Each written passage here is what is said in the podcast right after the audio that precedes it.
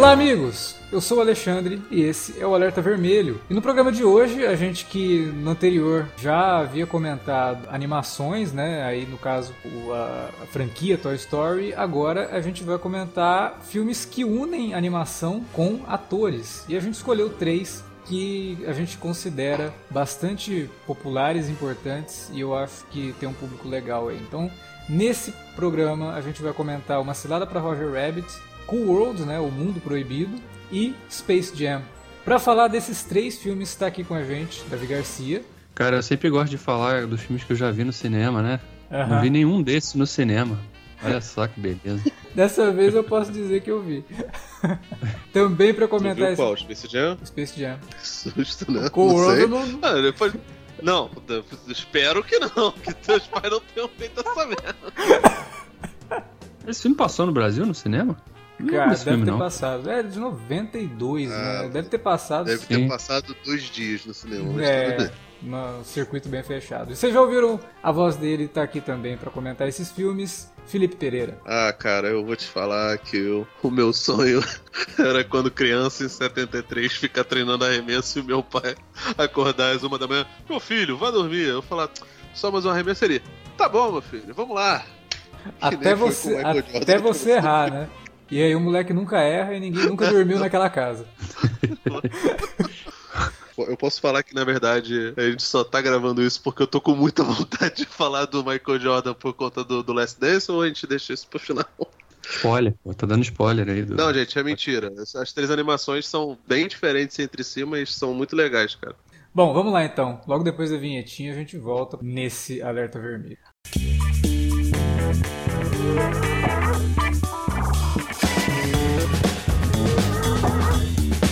Agora ficou mais fácil ajudar o Cine Alerta a manter o conteúdo no ar e a produzir mais podcasts. Além do padrim.com.br/barra cinealerta, onde você pode escolher um valor e contribuir mensalmente e ainda participar de um grupo secreto no Facebook para ter acesso antecipado aos programas, você também pode nos ajudar toda vez que for comprar aquele livro, filme, quadrinho ou o que mais você estiver precisando. É só entrar em cinealerta.com.br/ofertas e conferir uma lista sempre atualizada das melhores ofertas disponíveis na Amazon e em vários outros sites. Você também pode encontrar produtos relacionados aos temas dos podcasts e o melhor, qualquer compra feita a partir de um link que você abriu no nosso site já garante uma ajuda pra gente. Ajude o Cine Alerta a continuar produzindo esse conteúdo que você gosta. padrim.com.br/cinealerta ou faça suas compras a partir de cinealerta.com.br barra ofertas. Fique agora com o podcast.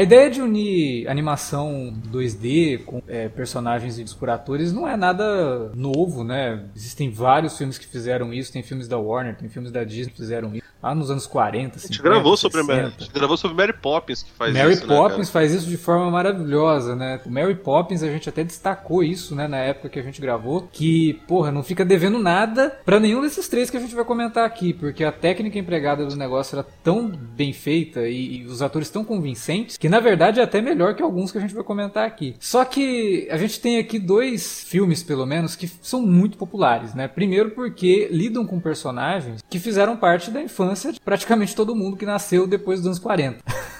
então a gente está falando aqui do Uma Cilada para Roger Rabbit, que apesar do Roger Rabbit ser um personagem que veio de um livro lançado no comecinho dos anos 80, o filme em si mistura várias participações de personagens da Disney, dos Looney Tunes e de outras animações de outros estúdios também, né? É, e, claro, o Space Jam, que é justamente sobre os Looney Tunes, que faz até umas referências também ao, a outros personagens. Não aparece outros personagens, mas referencia. O Mundo Proibido, ele já é o ponto fora da curva nesse sentido, porque são criações do Ralph Bakshi, né? Que envolvem ali personagens que alguns deles com feições e tal baseados em outros personagens de animação, mas todos eles originais para o filme. E aí vamos comentar é. em ordem de lançamento, né? No caso, anos 80, uma cilada para Roger Rabbit, direção do Robert Zemeckis, que vinha de um sucesso muito grande, né, por conta do De Volta para o Futuro, de novo se unindo à Amblin Entertainment, né, do Steven Spielberg, na produção desse filme, né? Também envolveu o Frank Marshall, é, bem famoso ali do, do da Amblin.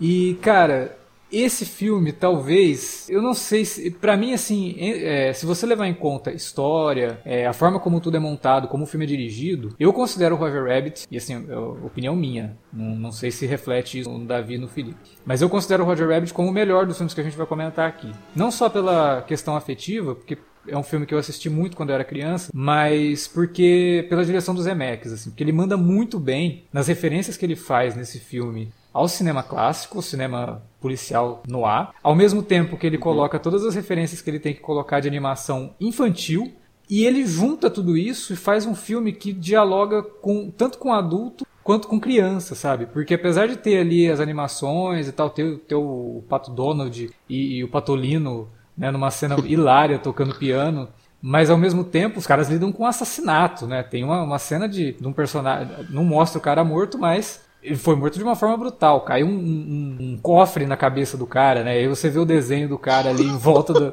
Porra, é um negócio pesado pra uma criança. Não, é... ele, ele, ele fica muito é, no é limite. Muito bizarro, porque, tipo assim, ele tem, ele, ele, tem, ele tem muitos elementos da literatura e do cinema noir, é, só que, né, passados por um filtro de, de desenho animado. Que, Sim. de certa forma, é um filme.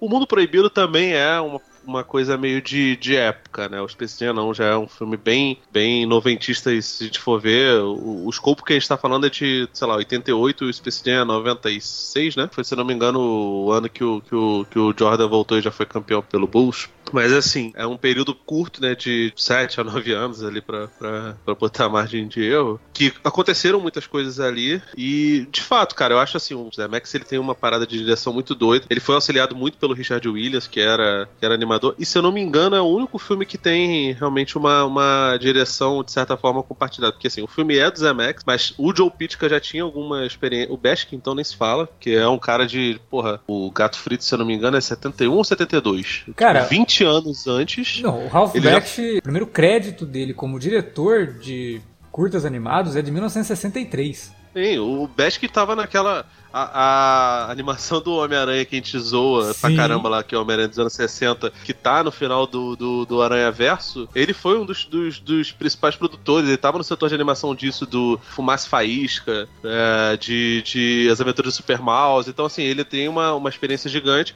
O Zemex não tem isso, e aparentemente ele gostou, porque depois tiveram, tiveram exatamente animações, né, mas assim, o Expresso Polar é um negócio que tem muita é, é, captura de movimento, né, uma uhum. parada meio... Wolf, né? É, uma é, o Beowulf, então, nossa, demais, assim, mas assim, que é, de certa forma, uma evolução espiritual da, da rotoscopia? Talvez. É. Eu nem sei se aqui no caso do, do, do, do Cilada tem rotoscopia, acho que não. Eu acho que tem um pouco nas cenas que envolvem a Jessica Rabbit. Tem uma, uma modelo que foi utilizada ali, mas eu não sei se foi utilizado rotoscopia como o Baksh fez, por exemplo, no, no American Pop, no próprio Mundo Proibido. Aliás, American Sim. Pop tem um podcast aqui no Cine Alerta, lá na, na época que eu gravava Fora da Curva com o Wilker, que é bem legal. Eu recomendo filmão, que filmão, o pessoal assista o filme Film, depois. Filmão. É. E, bom, e bom episódio eu ouvi. Muito legal. Eu gosto muito do American Pop também. O, o, o Bashkin, cara, é um cara que merece até um, um podcast mais pra frente, sei lá, de falar uns dois, três filmes dele aí. É. O Gato Fritz, por exemplo, é do caralho. O Senhor dos Anéis dele não é tão legal, mas enfim. No caso do Zemex, ele tomou gosto. E assim, eu não sei se ele é o melhor, cara. Eu gosto mais do Mundo Proibido. Mas ele de fato é um filme tipo, muito, muito louvado. Tanto que assim, em alguns momentos eu acho até que ele é um pouquinho superestimado. Não que ele não tenha qualidade, ele tem qualidade pra cacete, cara. Só dele conseguir juntar Assim, ele, ele, ele é um filme produzido pela Amblin, do, do Steven Spielberg, mas ele, o principal estúdio dele é a Tokusstone. Tokusstone, hoje em dia, acho que quase não faz filme, né? Mas era, tipo assim, um braço da Disney que servia basicamente para fazer, mal comparando, é, é, como se fosse tudo que a Disney pudesse fazer que não fosse as animações de, de princesa, ou como o Cão e a Raposa, que foi ali na, nas décadas posteriores à, à, à, super exploração das princesas, antes ali da Renascença, né? Porque, enfim, Roger Rabbit acontece antes de Rei Leão, Pequena Sereia, Aladdin. Tokustone brincava com tudo isso, né? O Rocketeer é deles, o, sei lá, é, é, Três Solteirões e um Bebê é da Tokustone também, filme do, do, do Nimoy. Então, toda, todas essa, as coisas que fugiam ali do espectro do que, que a Disney faria, né, de, de cinema mais fantasioso, mesmo que tivessem elementos de fantasia, porque você vê que Rocketeer e, e lá, tem um pouco disso, ficavam debaixo desse guarda-chuva da, da Tokustone. Isso, de certa forma, facilitou para que eles pudessem ter toda sorte de referência. Você vê o Dumbo no começo, é, você vê personagens do, do, do, Fantasia, né? As vassourinhas lá do, do, do Mickey Feiticeiro. Que é ótimo, inclusive, a cena, né? Porque as vassourinhas elas funcionam ao som daquela música, né? E aí tá o, o cara tocando saxofone lá, tocando a música do Fantasia. Daquela, daquele momento mais famoso, né? Que é o do, do Aprendiz do Feiticeiro. Muito legal. E, e a referência também é feita sobre o fato do Fantasia não ter feito sucesso, né?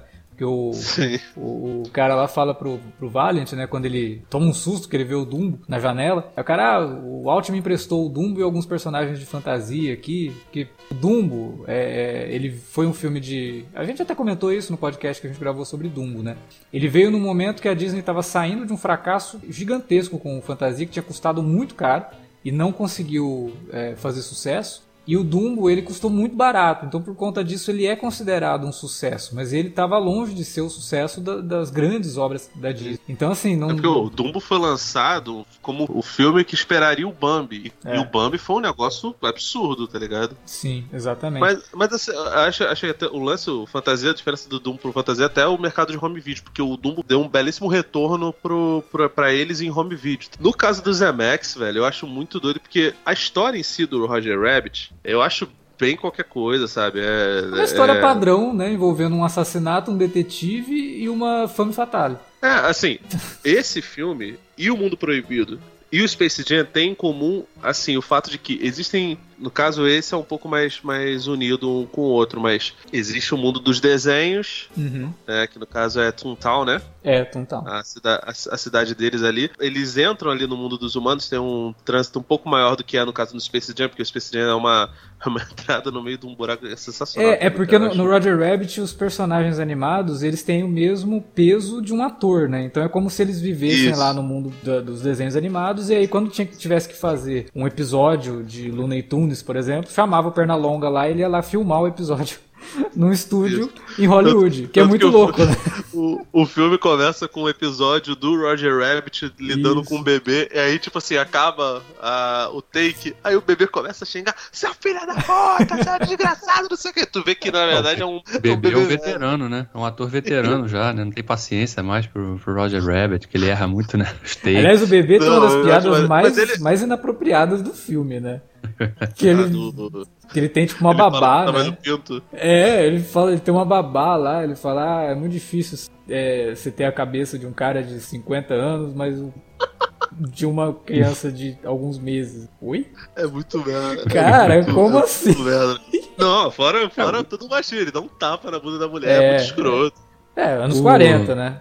É bem, bem. Aliás, os desenhos dessa época eram totalmente politicamente incorretos, total. É. E, e o, o, tanto esse quanto com o Worlds, né, o Mundo Proibido, eles trabalham muito com essa ideia dos desenhos. Quando eles não têm o roteiro de um episódio de uma animação, eles são completamente malucos e nada segura eles, né? Tanto o Roger Rabbit quanto o Mundo Proibido lidam muito com isso. Assim. Eles são pirados, completamente pirados. O, o, o Space Jam tem um pouco disso, mas é bem mais comportado, né? O... Cara, o Space Jam não tem nada disso, tanto que, assim, uma das reclamações que um dos animadores, o Chuck Jones, fez sobre o Space Jam é que os personagens eles não pareciam o Pernalonga, o Patolino, o Frazino e toda, toda a turma dos desenhos clássicos da Warner. Uhum. Tanto que a continuação horrorosa do Tunes de voltação, se você puder não ver, por favor, fuja.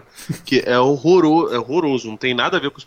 Tem um cameo do Michael Jordan, mas é muito ruim, é péssimo. Ele tenta emular, assim, sem nenhuma maestria, o Cilada para Roger Rabbit.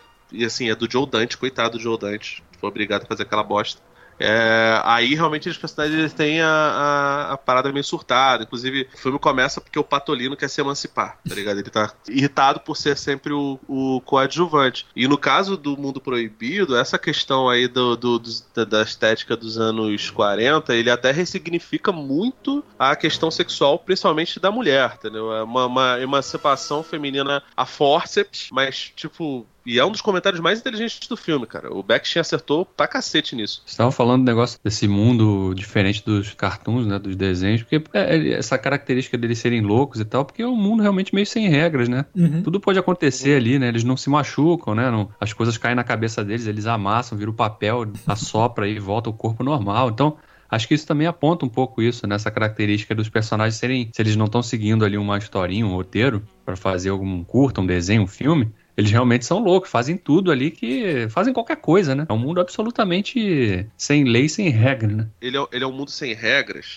para os personagens, os Toons, né? Que o, sim, o Valiant até chega e deixa isso bem claro. Isso, de certa forma, conversa bastante com a, o, o, plot do, do personagem do, do, nosso querido Mario Bros, que é o Bob Hoskins, né? Cara, o Bob Hoskins estava que... vindo ali de filmes de gangster é, ingleses muito bons, né? Sim. E aí do nada o cara entra num negócio assim totalmente surtado e se dá super é bem, cara, porque ele é muito, ele é muito bom. Ele é maravilhoso. E assim, é foda porque ele infelizmente morreu, né?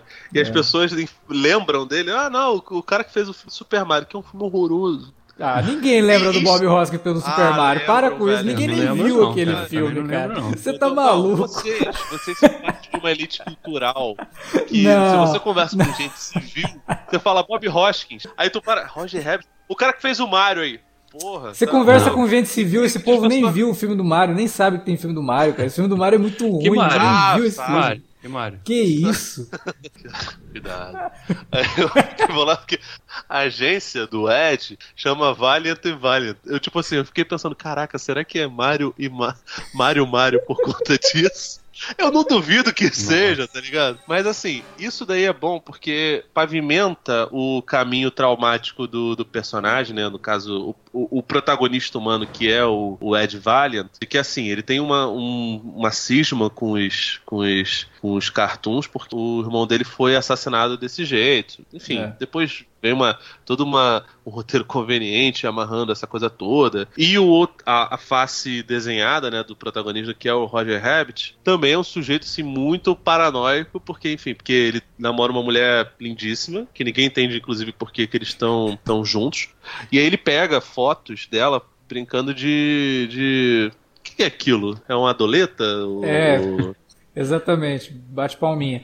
É é, assim. Eu, a gente eu, entende eu, o que é aquilo, entendeu? Eu acho que, assim, mas Sim, a gente entende o que, que é. Mas assim, Jessica Rabbit é bonita, mas, cara, a Holly do Mundo Proibido é muito mais bonita. E a Lola Bunny, então. Como eu comentei no começo, o Roger Rabbit ele fica no limite dos temas adultos, né? Então, ali não tinha como. Tinha é. que fazer uma coisa completamente surtada, que é ele morrendo de ciúme porque ela tava brincando de, de bate-palminha. Mas aí, entenda como você quiser. A Jessica Rabbit, ela, as feições dela lembram muito a Angelina Jolie depois, né? Os lábios é. grossos, né? Assim, aqueles olhos bem característicos, bem marcantes, né?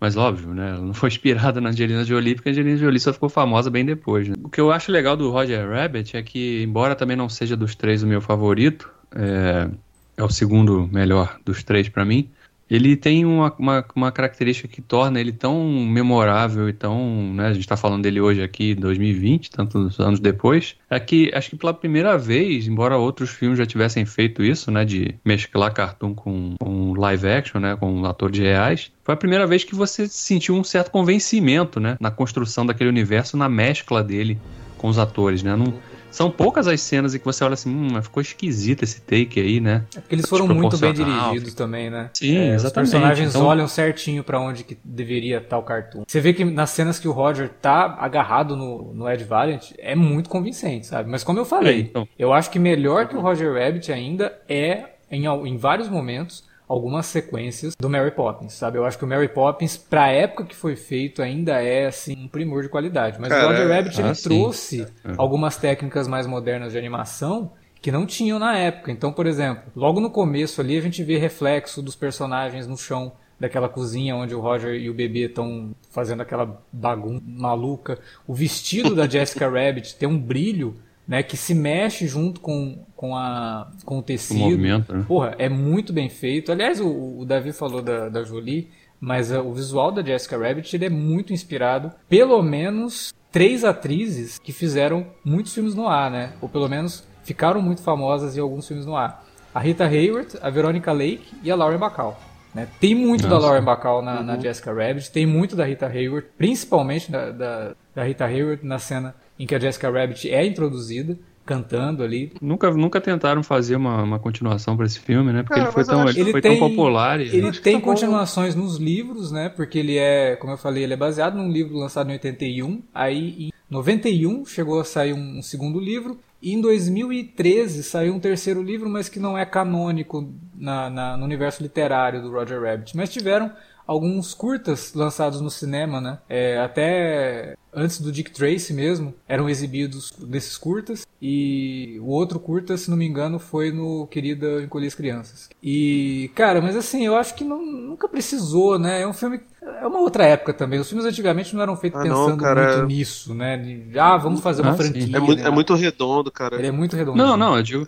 É, não foi pensado assim, mas acho que tantos anos depois, né, podiam, porra, essa e os, marca E o Zemeckis não é de mexer no que funcionou. Você vê que de volta pro futuro ele já falou, cara, enquanto eu estiver vivo, ninguém vai mexer em de volta pro futuro. Eu não vou deixar. Né? E eu acho que o, o, o Roger Rabbit está bem nessa pegada, apesar de não ser uma propriedade dele, né? O troço que é adaptação e tudo mais, eu acho que ele não voltaria e ele eu, não, não, não faria. Eu acho até, acho até curioso que o, que o Roger Rabbit não, não seja explorado, pelo menos o personagem, né? Em algumas outras outras mídias, participações também, porque na época do filme ele chegou a ser personagem dos parques da Disney, né? Pessoas podiam tirar foto com ele e tal. Até meados da década de 90, ele ainda, ainda aparecia nos parques lá. Depois ele sumiu. É um personagem que tinha um certo carisma que as crianças gostavam, né? Os adultos tinham uma referência ali do filme que viram quando eram crianças ou adolescentes. E esse personagem meio que ficou sumido. Não sei se tem algum problema jurídico aí por trás. É, em 88 mesmo, ele chegou a aparecer no especial de aniversário do Mickey, de 60 anos, que foi exibido na NBC.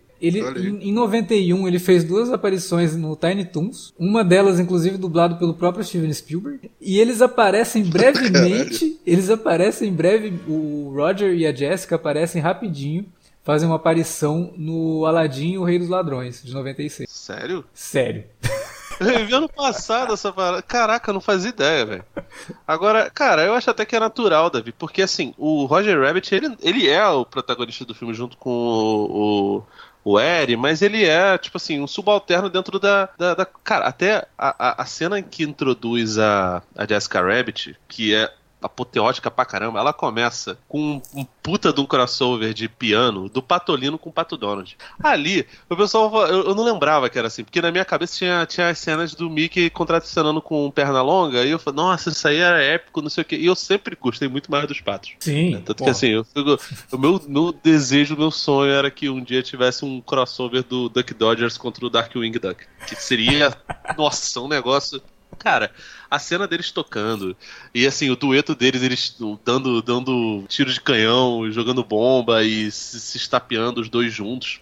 É sensacional. Logo depois, entra uma banda que é a banda dos corvos lá do que tocavam Dumbo. E que, para mim, o Zemex faz uma puta de uma referência aos quadrinhos do, do Robert Crumb. E um filme que o Baskin fez, a primeira animação dele longa-metragem, que é o Fritz, o Gato Fritz, né? Que é baseado no, no quadrinho do Robert Crumb. E que, assim, que quando foi lançado foi até uma parada meio problemática, porque é, o pessoal que tocava jazz, os corvos que tocavam jazz eram representações dos negros. E, assim, é, é um filme muito complexo, como toda a obra assim do, Assim como os corvos no Dumbo. Dumbo também são problemáticos, até pelo nome de um Sim. dos corvos que é Jim Crow, né? Que é um nome que é, é, ligado a uma parada bem pesada nos Estados Unidos, né? Então essa ligação dos corvos representando o negro norte-americano é, é, bem complicado, bem, bem complicado mesmo. Cara... Os filmes do Bakshi, na verdade, enfrentam vários problemas com a forma como ele representa os negros, sabe? É, assim, o Peskin não é um cara reacionário longe disso, assim, e o Crumb também não contrário, ele é um cara extremamente progressista. Mas assim, o Crumb, pelo menos, que é o cara que eu conheço mais, ele é um sujeito que ele tem uma reverência gigante à cultura, à cultura negra. E quem cai de paraquedas sobre a obra dele acha que é uma obra que dá é, possibilidades de, de, pensamento reacionário. Não é, gente. É porque, tipo assim, ele realmente tinha uma coisa de contracultura e de querer chocar. E, de, e assim, é fato, não é para todas as pessoas. Se você vê e você se ofender com aquilo ali, não ache estranho. assim, é, boa parte do trabalho do Crumb como quadrinista e contador de histórias é isso mesmo é chocar as pessoas e essa contracultura acaba passando por isso. Então, assim, não é um, um negócio para pessoas sensíveis. Antes da, da Jessica Rabbit aparecer como a Femme Fatale, como uma mulher, todos vão desejar ali, o próprio o próprio Bob Hoskins fica bolado, fica, caraca, moça, enfim, ele fica ele fica ali sentido e a Dolores, que é o par dele lá no filme, ela, ela fica também sentida quando, quando ele encontra a Jessica Rabbit, pega ele, tem, tava nem com a calça na mão, né, parceiro? Aí Aí fica difícil de defender, né, Mário? Mas assim, cara, toda a construção é muito sinistra. Então, o filme tem várias participações. Parece o Mickey, parece Pernalonga, parece Pato Donald, parece Patolino, Dumbo. Parece o Pica-Pau, né? Disney.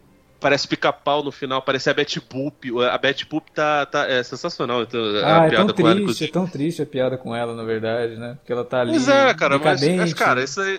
Acabou o preto é e branco, fiquei, né? agora o colorido. Que é uma piada senti, inteligente, na senti, verdade. Eu, eu senti falta até de aparecer o Popeye e a Olivia Palito, cara. Mas só Oi? o fato de misturar tanto personagem da Disney com personagem da Warner, pô, já é um baita é. de um é. marco, né, cara? Não, e. Cara, e, é, é, mais ou menos coisas... como se a gente visse no cinema hoje um filme que tivesse o Batman e o Capitão América, sabe?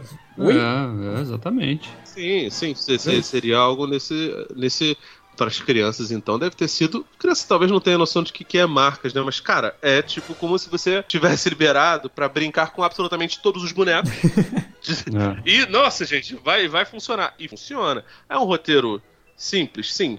Acho que assim, dos três filmes que a gente vai falar, o roteiro pesado é o do Cool Old e, enfim, não terminou bem o roteiro. Isso talvez evoque um pouco desse lance do, do Roger Rabbit não ser tão lembrado, né? Porque o filme dele é um épico de referência mesmo, é um filme todo referencial. É diferente do Woody, é diferente do Pernalonga, é diferente da, sei lá, do, do, do, do Mickey Mouse e do, dos, dos, protagonistas de, de outros desenhos, né? Tem que, falar, tem que falar também do Christopher Lloyd no filme, né, cara? Pois é. Christopher Lloyd vinha lá do, do De Volta pro Futuro, né? Nosso querido Dr. Brown. E aqui ele faz o vilão. E, porra, dá para perceber que ele se divertiu bastante fazendo esse personagem, né? Ah, Principalmente quando acontece a revelação sobre a natureza dele, né? é muito bom, cara. O, o Lloyd, ele faz um vilão que nitidamente vai ser o vilão do filme e que trabalha com uma ideia que o, que o David tinha falado ali, né? Pô, os desenhos eles são é, imortais, né? Cai do alto de prédio, cai piano em cima e eles não morrem. Só que a grande ameaça é justamente essa. O personagem do Christopher Lloyd tem um caldo lá, que é uma mistura de um monte de produto químico que dissolve o, os desenhos animados, né? Então ele, tanto que quando ele introduz isso, ele fala, ah, todo mundo achava que os desenhos não morrem, não sei o que, eu vou provar o contrário. Aí ele pega um sapatinho lá, super bonitinho e engraçadinho, o, e mata. O legal o... é que você fica pensando depois, né, quando se revela que ele também é um desenho, né? Como é que ele testou isso, né? Porque, pô, aquilo era perigosíssimo para ele, né? Podia Não, mas dedo, você vê que ele, lá, ele, né? põe, ele põe luva e o filme é bem esperto, inclusive, nesses momentos. Porque quando, toda vez que ele vai lidar com o caldo, ele coloca uma luva e quando o caldo vai na direção dele no momento ali, ele vai pro, pro lado onde estão os outros humanos, assim, tentando se esconder do negócio. O filme ele não, não, não falha nesse sentido. Assim, não, né? Ele, ele pula, ele, ele segura o olho depois que o, o óculos dele fura, é. porque supostamente estragaria o disfarce dele. E eles botam o figurino dele dentro dessa estética no ar. É normal uma pessoa andar sobretudo, é normal ela usar luvas. Então, assim, não é uma parada que, que te choca. Te choca um pouco o fato dele ser muito pálido, parecer que tem vitiligo? Choca um pouco. Mas não é nada que, caramba, né? Tem pessoas que são pálidas. O Roger Rabbit, eu acho que ele é um filme que marcou uma geração inteira, muito por conta desse. disso que o Davi falou também. É você poder ver esses personagens juntos. Mesmo que seja numa ponta, numa cena rápida. Mas, pô, a cena do Patolino com o Pato Donald foi o que me pegou nesse filme quando eu vi a primeira vez. Eu devia ter o quê? Sei lá, uns 5, 6 anos. Quando eu vi aquilo, eu fiquei maluco. Eu falei, como assim? Né? Tu viu dublado a primeira vez, obviamente. Ah, né? obviamente, obviamente. Porque foi na TV, né? Então, obviamente, Sim. foi dublado. E, e, claro que aqui teve um cuidado muito grande também com isso, né? De ter ali os dubladores dos desenhos mesmo. Então, tudo muito, muito certinho nesse, nesse sentido. Que o filme original também tem, né? Você vê ali vários personagens sendo dublados pelos dubladores originais das animações clássicas. É, e, e, o que eu gostava assim no filme era justamente essa história detetivesca. Porque apesar de ser uma, uma história bem, bem batida, ela é para ser batida mesmo, porque de certa forma o filme lida com a, com a ideia de ser uma, uma paródia, né? Então é como é. se fosse uma paródia mesmo dos filmes no ar, dentro do graça... universo fantástico ali onde tem desenhos animados. Então, o fato dela ser uma história batida de filme no ar, pra mim nunca me incomodou, não. É, aliás, é um dos charmes do filme. A graça acho que você contar uma história batida de uma forma diferente, de uma forma mais atraente, né? Porque você está contando essa história sobre um verniz diferente, um verniz novo, né? De colocar cartoon, misturar com os, com os atores humanos ali. E fazendo eu nem, eu nem acho que assim, o, proble o, proble o meu problema não é nem ela ser uma história batida de cinema no ar. Eu acho que a questão dela é que ela é uma história formular. Mas como eles colocam, tipo, mil gags super engraçados e tiradas ótimas, pô, cara, por exemplo, o Ed tá tentando se, se aproximar da Dolores e tenta dar um beijo nela quando eles estão no cinema. E eles estão vendo o Pateta. E aí o Roger Rabbit ele fica, nossa, cara, o Pateta é um gênio. Tipo, como sei lá. O... é muito bom, cara. É como se, sei lá, o Ryan Gosling tá vendo um filme do Marlon Brando, tá super, super animado, vendo, caralho, irmão, queria ser esse cara, tá ligado? Tipo, é um astro vendo outro astro fazendo outra coisa. E aí logo depois eles tentam dar um beijo, aí o, o Roger Rabbit solta um ah. Aí tipo, tu olha para ele, as, as orelhas dele estão fazendo um sinal de coração, ele se incomoda comigo, não. Faz aí o que você quiser, tá ligado? Você vê que, tipo, porra, cara, ele é mó corno manso, ele é, ele é voyeur também. Pô, caraca, como é que você vai ver um personagem de desenho animado com, com referências a voyeurismo, a, a, sabe, a cuquismo?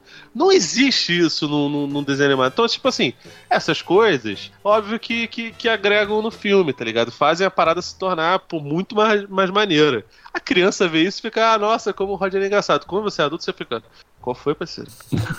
Mas é uma reação maneira, sacou? O Roger Rabbit até chega a trazer alguns elementos que seriam utilizados numa provável continuação de Chinatown depois do Two Jakes, né? É, que é, é, muito louco isso, porque se você pegar Chinatown lida com a ideia da água, né? Do controle da água ali pela, pelos magnatas no, no, começo da formação de Los Angeles ali e tal. E esse filme ele fala do transporte público. Né, o personagem do, do, Lloyd. do Lloyd, ele quer tomar conta do transporte público da cidade. Ele até faz alguns comentários sobre o que seria o transporte no futuro de Los Angeles que aí o, o velho fica falando, ah, você tá maluco, nunca que isso vai acontecer, né? Freeway, o que, que é freeway, cara? Você tá maluco, né? E Los Angeles é conhecida pela quantidade absurda de freeways, né? É, então tem essa, essa brincadeira também com a, com a ideia do Chinatown e até rola aí uma, uma historiazinha de que um pouco do roteiro do Roger Rabbit, porque apesar de ele ser baseado no livro lá de 81, a história do livro é completamente diferente. Não tem nada a ver com o filme. Então dizem que um pouco do roteiro do Roger Rabbit veio desse roteiro nunca utilizado por uma continuação de Chinatown. Né? E principalmente dessa ideia aí do, do, do transporte público ser o, que está por trás de tudo, né? de, de ser o que está sendo que pode estar tá em, sob controle de uma organização é, que quer explorar o transporte público, explorar as pessoas. Mas é, é uma ideia ali, tá ali, é, não é o principal do filme.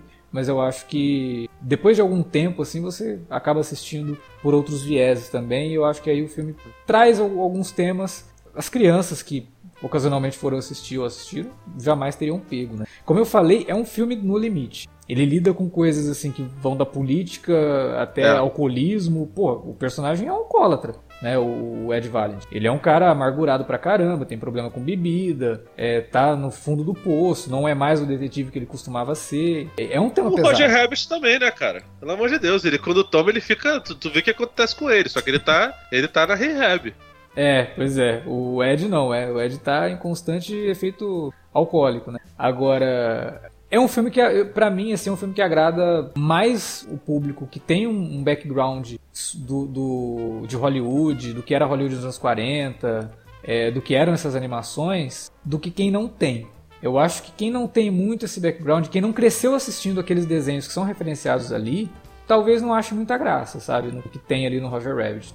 Talvez seja um, um ponto negativo do filme, pode fazer até com que o filme tenha envelhecido um pouco mal. Pode ser. Mas personagens como Mickey, Pato Donald, e Pernalonga e Patolino são universais, né? Eu acho que todo mundo conhece. Né? Então, como eu falei, ele para mim é o mais redondinho, é o melhor dirigido, é o que tem menos defeitos no todo. Mas ele não é o meu preferido. Eu acho ele o melhor, mas ele não é o que eu mais gosto. Não, também não. Mas é, mas é isso mesmo. Ele é o mais bem resolvido e fica a dúvida aí. Jack Nicholson ou Bob Hoskins? Responde rápido. Porra, Bob Hoskins, né? Com certeza. Aliás, uma curiosidade aí, né? O, o, pra encerrar né, essa, essa parte do, do Roger Rabbit, o Bob Hoskins não foi a primeira escolha para o papel do Ed Valiant, né? Chegou a se falar no Bill Murray, mas aí ele estava sendo sondado para outros papéis, acabou perdendo a oportunidade.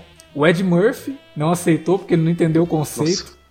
Graças a Deus, ele ia ser o Roger Rabbit. Né? Pois é, não, faz o menor sentido. Então, porque não pode ser um cara amalucado, né? Chegaram a chamar o Chevy Chase e o Robin Williams, que também eu acho que não faria muito sentido.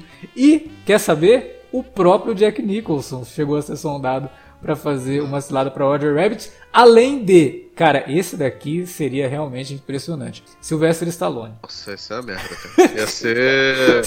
Ia ser Monkey Bunny, cara, aquele filme horroroso com, com, com o Brandon. Nossa. Ainda levanta a mão pro alto pelo Mario, velho. Graças a Deus o Super Mario tava livre. Pois é, mas cara, a, a, dupla Bob Hoskins e Roger Rabbit eu acho que é perfeita. Nenhum desses atores que eu citei. Talvez um pouquinho o Chevy Chase, que eu talvez ali, mas ainda assim eu acho que não conseguiriam. O Robin Williams iria roubar a cena de todo jeito e ia ficar ia sobressair ao, ao personagem animado, provavelmente. Principalmente não, não, em 1988, não, que estava no, no, no, auge da, da, do humor físico dele.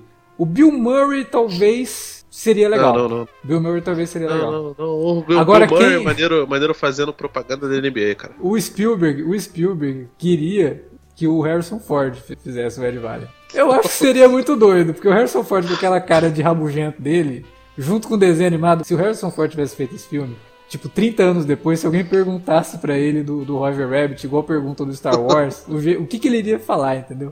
Eu ficaria muito, muito curioso aí, mas enfim, não, não aconteceu. Não. ia, ia acabar tendo uma continuação sem ele. E uma curiosidade, né? Um dos atores que foi considerado para fazer o vilão, né, o juiz, que acabou caindo no, pro Christopher Lloyd, chegou a se cogitar o John Cleese, o Peter O'Toole e o Sting. Tá ótimo, né? Não precisa nem falar mais nada, né? Não, não, não, vamos, vamos, vamos. Vamos falar do, do, do filme mais fraco dos três aí. Ô, louco.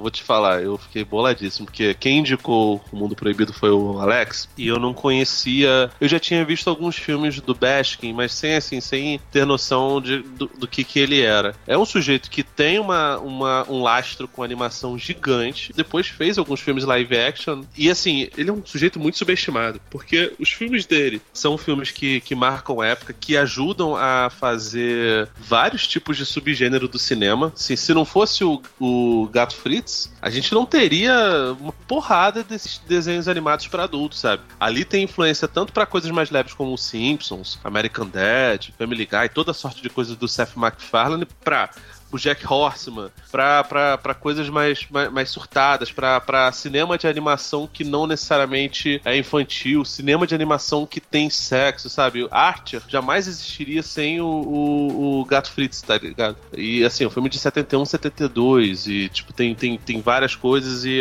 cara, no mundo proibido é um negócio. Eu, eu acho que assim, o, o maior pecado do filme, para mim, é, é uma coisa que o Roger Rabbit acerta pra caramba, que é problemas com escalas. É. Os personagens humanos, quando eles estão com o Old, que é o nome original do filme, e é o quadrinho que o personagem do. do que o Jim, né? O personagem do Gabriel Byrne escreve, quando os humanos, né, as pessoas tridimensionais, adentram o mundo bidimensional dos desenhos, você vê quando eles interagem com alguns personagens, principalmente humanoides, né? Os, os, os que não são animais antropomorfizados e com objetos, fica um negócio de escala assim agressivo, tá ligado? É, é estranho. É, é, assim, o Mary Poppins Poppins, eu acho até que ele trabalha as escalas melhor do que o Roger Rabbit, uhum. mas o Mary Poppins ele não trabalha tão bem a luz, né? A sombra dos personagens é. no Roger Rabbit é muito, é muito, tipo, eles misturaram um pouquinho ali as coisas 3D e no Space Jam, eu acho isso, inclusive, primoroso que fazem no, no Space Jam, principalmente na hora do jogo, que tem muito efeito em 3D nos, nos Monstars e nos, no, nos Looney Tunes, não tanto no Michael, porque o Michael, o Michael é mágico, né, cara? Mas, não, quer dizer, o mágico é o Johnson, né? Quem entendeu, entendeu. Agora, tem, tem esses problemas de escala, mas a carga humana e depressiva dos personagens humanos, sobretudo o Frank Harris, do Brad Pitt, e o personagem do, do Gabriel Byrne, que é o Jack Deeb, é muito louca, cara. é o que eu mais gosto. Já vou dizer na cara aqui. É o que eu acho. Porque eu gosto de como ele sai muito da casinha, sabe? Ele é um, ele é um filme que.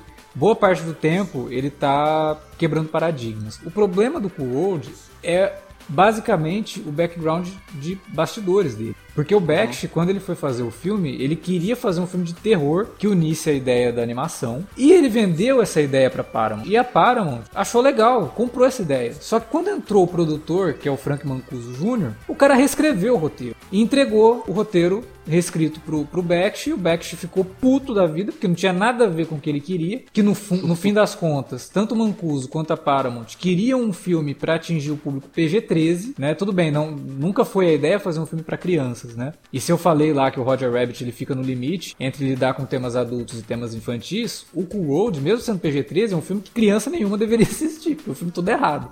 Caraca, a sinopse dá conta da, do, de uma personagem de banda desenhada que pensa em trazer seu criador pro mundo dela, transar com ela e automaticamente virar humana. Virar, virar humana, é, assim, pois é. tridimensional. É. Primeiro, ela não tem. Não, não, não, inclusive o filme não explora isso, porque tipo, deixa no ar. Não, não se fala sobre como ela chegou nessa conclusão e se, se daria certo ou não. E caraca, meu Deus, isso tá na premissa, cara. E É. a personagem, no caso a Holly, porra, a gente tava falando lá da, da, da Jessica Rabbit ser voluptuosa. Rapidinho. É, Holly ou Jessica Rabbit? Quem ganha? Olha. Olhe, né? Olhe. Brother, tipo assim, ela. A, a, Jessica Rabbit, ela é voluptuosa, não sei o que, tem a- aquela estética de coisa no ar, mas, cara, a Holly, ela chega a ser mais, mais mulherão do que a Kim Basinger. E a gente tá falando da Kim Basinger no auge da beleza dela, cara. Kim Basinger é uma mulher, eu acho ela linda até hoje. Mas, assim, cara, tipo assim, ela, ela tá o tempo todo ali com um ar de estética de mulheres no ar, cara. Ela é totalmente Marilyn, Mar- Marilyn Monroe, tá ligado? E, e com, com os elementos e penteados da- das, das musas dos da, da música pop dos anos 90. Você pega a Marilyn Monroe e, e mistura com a Madonna, Exatamente. Madonna no auge da beleza, sai a Holly, sabe? É. Então, tipo, não é pra criança de jeito nenhum, cara. Não, a ideia, for a ideia original era pior ainda, né? Porque a ideia original era baseada no, no- no conceito de um personagem de desenho animado tri- transaria com um personagem humano e conceberia um filho híbrido. E aí essa criança viria pro mundo real e se tornaria para matar o pai que teria abandonado ela. assim. Então, tipo, eles acabam tirando um pouco É. disso, deixando só a, a, a Holly mesmo. Só que, cara, o filme, ele é muito bagunçado. Você percebe que tem coisas ali, tem momentos no filme, é, de uma cena pra outra, que parece que faltou alguma coisa, sabe? Faltou ali uma substância, faltou um, esse é- desenvolvimento. Esse é meu problema com esse filme, cara. Eu, não- É. eu nunca tinha visto esse filme, né? Antes da gente gravar aqui. É, eu nunca eu não conhecia esse filme, cara. Se vocês falaram o nome, eu falei, hein? Que filme é esse? Realmente não conhecia esse filme. Então eu vi o filme agora, pela primeira vez. Vai ser a única, pelo visto. Porque me incomodou muito essa coisa do. Tudo bem, é, realmente o filme tenta fazer uma coisa diferente. Ele não tem. né, o Felipe tava falando da história batida lá da trama do, do Roger Rabbit. E aqui não. Aqui é uma trama realmente que. É bem Tá, original. nunca né? vi isso. Exatamente, é bem original. Só que é muito bagunçado, né? E claramente esses problemas de bastidores influenciaram, mas o filme sofre pra, pra ter uma identidade. Ele até começa um primeiro. Acho que até metade do filme ele, ele vai bem. Tem ali uma, uma trama que te, te deixa instigado ali. E apesar dos problemas técnicos realmente com, com, com a interação dos personagens humanos, principalmente tem, um, tem umas cenas que o personagem do, do Brad Pitt lá vai ser ele é abraçado por um desenho e, cara, fica muito ruim aquilo. Não, tem muita cara de montagem amadora, assim, inclusive. Você fica.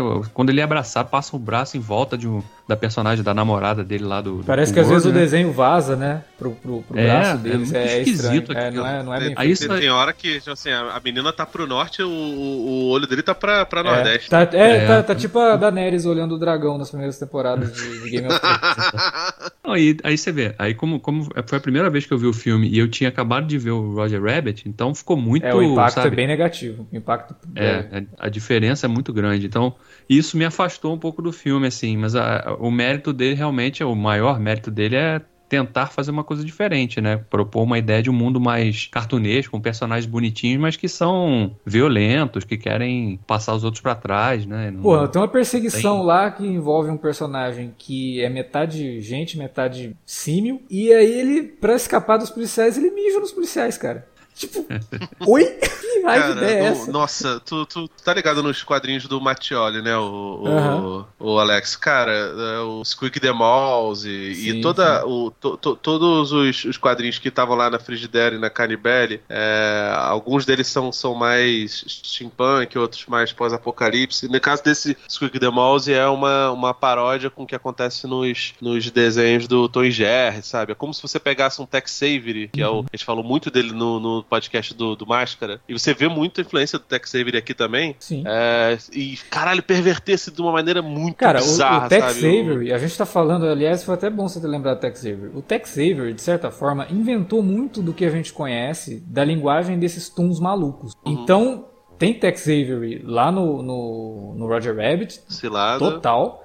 E tem muito Tex Avery no, no, no material do, do Bakshi. O legal do Bakshi é que ele pega o Tex Avery e subverte completamente. Se a gente já, É, achar- ele- ele- já ele- acha algumas coisas do Tex Avery surtadas, o Bakshi faz surtado e meio. É como assim, ele, pe- ele pega, digere e transforma em outra coisa. Mais ou menos É. como, mal comparando, como o Tarantino fazia com boa parte das referências dele. Mas assim, cara, é, é impressionante, porque ele pega Tex Avery, ele pega o Mattioli, ele pega Crumb também, por mais que ele tenha brigado com o Crumb lá quando fez o Fritz. Cara, ele brigou com E- todo mundo. Nesse filme aí. É, ele briga com todo mundo. O- Eu acho que o a esposa dele é brigada com ele. O Mancuso tomou um soco na boca do, do, do Ralph. Mas aí também eu entendo, né? Porque o cara tava enchendo o Mancuso saco. Também. É, cara. Tava é deturpando completamente a visão do filme e o Bakshi tava tão puto que ele ameaçou sair. Ele falou: Não, então eu vou parar de dirigir essa porra aqui, não quero mais fazer isso. Cara, a própria Kim Basinger, que ela começou a interpretar a Holly de um jeito, ele falou: O que, que você tá fazendo? Ela falou: Não, eu quero exibir esse filme pra crianças no hospital. Ele falou: Você tá maluca? O que, que tá acontecendo aqui? Cara, imagina. Caralho, o dire- crianças no hospital, você não terminal? Eu disse, nossa, ela vai morrer amanhã, então Qual o vamos seu último desejo? Vai fazer a role nua. É, se- Aí o, o, o, o, o Bakshi já tava de saco cheio, ameaçou largar o filme, a Paramount ameaçou processar ele por quebra de contrato. Ele, como não tava numa fase muito boa da vida financeiramente, teve que continuar, sabe? Mas ele fez o filme a contragosto, tanto que é um filme que ele tem um- uma memória ruim do filme. Não é o filme que ele queria ter lançado, né? E aí a gente torce para que um dia release de The Bakshi Cut, do Cool World. Não, Ah, não, não para deve-. Não, não, não. Não deve ter nem não. finalizado isso, É, né?